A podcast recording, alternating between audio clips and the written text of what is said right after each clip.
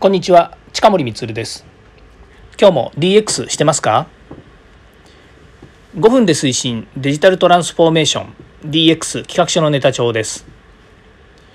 え今日はですね特別編を、えー、放送したいというふうに思っています、え音声配信始めてですね今日で1周年。9月9日で1周年になりました。パチパチパチパチということで本当にですね、えこれまで長く音声配信ですね今1年間ということなんですけれども、えほぼ毎日放送しておりましてですね、え回数にすると437回、え今日で438回目の放送になります。もうとてつもなくですねすごいことでまあ1年間365日と考えると、まあ、1回以上は放送してるんですね。まあ、たまにですね2回放送したりとか3回放送したりとか4回放送したりとか多分最大5回放送したこともあるんですよね。まあ、そのぐらいですね、えー、まあ、えー、話したいことがあったということなんですけども、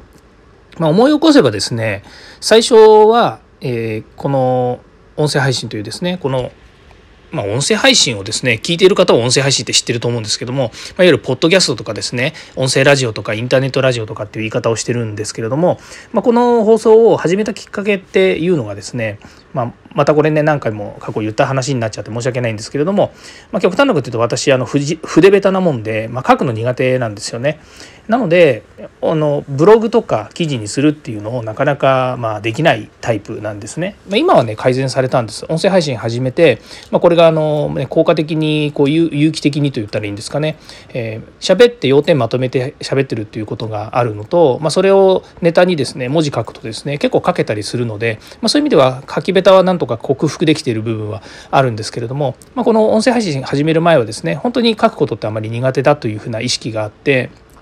で YouTube やろうにもですねもう編集だとか企画だとか顔出しだとか顔出しはまだいいんですけれどもあの身だしなみとかですね撮り方とかで編集もですねいろいろテロップ入れたりなんだりとかっていうのでものすごい時間がかかるというので、え YouTube もまやるには大変だなと。いうことがあってですねもうちょっと話が前後しちゃいますけれどもなんでまたこの音声配信とかね YouTube をこう検討し始めたかっていうとですね私あの、えー、DX っていうねこの文脈でいくと分かると思いますけれども ITIoTAI ロボティクスとかですね、まあ、こういうのの講演活動とかですねそれから、えー私あの試験ですねあの IoT 検定っていうですねそういう試験の事務局もやってたりするので、まあ、結構ですねその講演活動とかセミナーとかですね普及活動のために人前でお話しする機会っていうのがすごくたくさんあってたんですよねコロナ前に。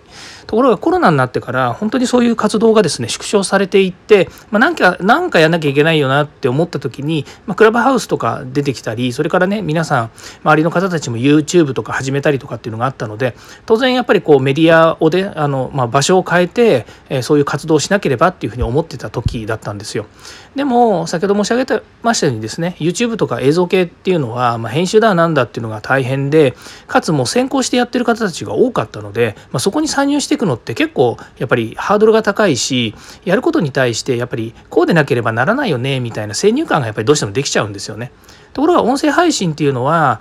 自分自身がやっぱりよくこう、ね、ラジオは聞いてたにしても音声配信っていうもののこの手軽さとかそれから何て言うんですかね、えー、こう番組作るだとか構成するだとかっていうことが素人だったので、まあ、ある意味自分自身としてはこういうのはもう簡単にできるというようなとこなんですよね。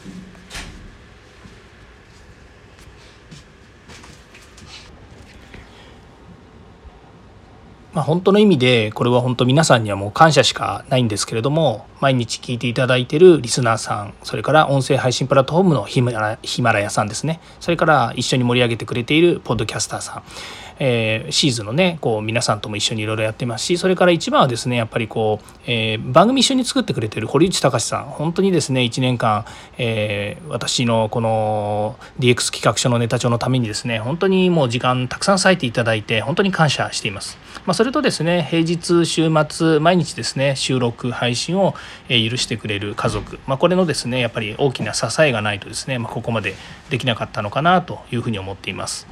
まあ、その中でですねその衝撃的な今度発表がありましてですね実はこのヒマラヤというですねプラットフォームこれ中国の会社なんですけれども、まあ、先日ねアメリカの方で上場するっていう発表もあってですね、まあ、ちょっと盛り上がってるんじゃないかなって個人的には思ってたんですけどもそこのプラットフォームがですね日本においてのえこれ日本においてなのかな、えまあ、日本の皆さんにということになると思うんですけども、えーと、音声配信のですねサービスを縮小するという発表がなんと昨日9月の8日にあったんですね。もうね、これもうほんとね、9月の8日にあって、9月の30日までにこのサービスをですね、縮小するって言ってるんですね。時間がね、あまりないから、まあ、どうしようかなというふうに思ってる部分はあるんですね。で、どんな内容かっていうと、まあ、いわゆる、まあ、ぶっちゃけ言うとですね、これがあの私たちこう音声配信をやってるねポッドキャスターの人たちっていうふうに言った方がいいのかもしれないんですけどもその人たちが、え新規の音声とか録音こういったものをアップロードするんですけどもそれがまずできなくなると。それから過去の音源のテキストデータこういったものが編集できなくなると。それから、え再生数フォロワー数などの分析するっていうスタジオ機能があるんですけどこれがま使えなくなると、まあ、いうことでですね、まあ、いわゆる音声配信をしている、まあ、配信者さんにはですね、ま、非常にもうビハインドな話なんですよねつまりもうこれ以上ここでの、ま、音声配信を続けていくことがヒマラヤではできなくなるということなんですよ。まあこれはもうしょうがないですよね。もう文化の時代です。えー、文化の時代なので、しょうがないとは思いますけれども、まあ、あの、なんとかですね、乗り越えていかなきゃいけないかなというふうには思っています。まあ、それでこれからの抱負なんですけれども、ね、えー、今まで1年間こう頑張ってきてですね、437のコンテンツ作ってきましたので、ま、これからもですね、同じように、え、続けていきたいというふうに思います。ただですね、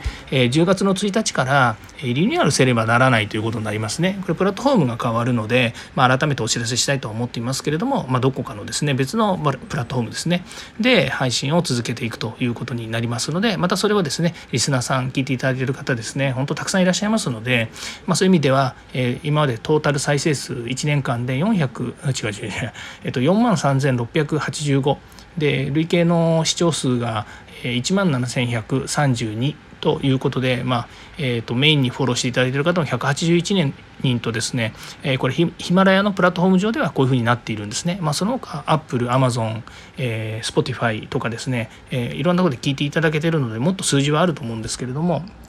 まあ、そういう人たちにですね継続して聞いていただくための、えーと環境とそれからコンテンツ作りに励んでいきたいなというふうに思います。ということでですね、えこれからもまた是非ですねご支援いただければというふうに思っています。えー、まあ、直接ねお会いになったこともいますいる方もいますし、え、会ったことない方もいらっしゃると思うんですけれどもあのこういった声を通じてですね、え、声で、え、ま、知り合えるというところのですね、まあ、新しいなんで SNS 的なっていうのかな、え新しいですねこういう、えま、テクノロジーとそれから環境を使ってですね皆様と交流していきたいなというふうに思っています、え私自身はですね本当初心に戻って初子貫徹楽しんで配信をしていきたいというふうに思っていますのでまたこれからもよろしくお願いいたします。近森光でした。でまた。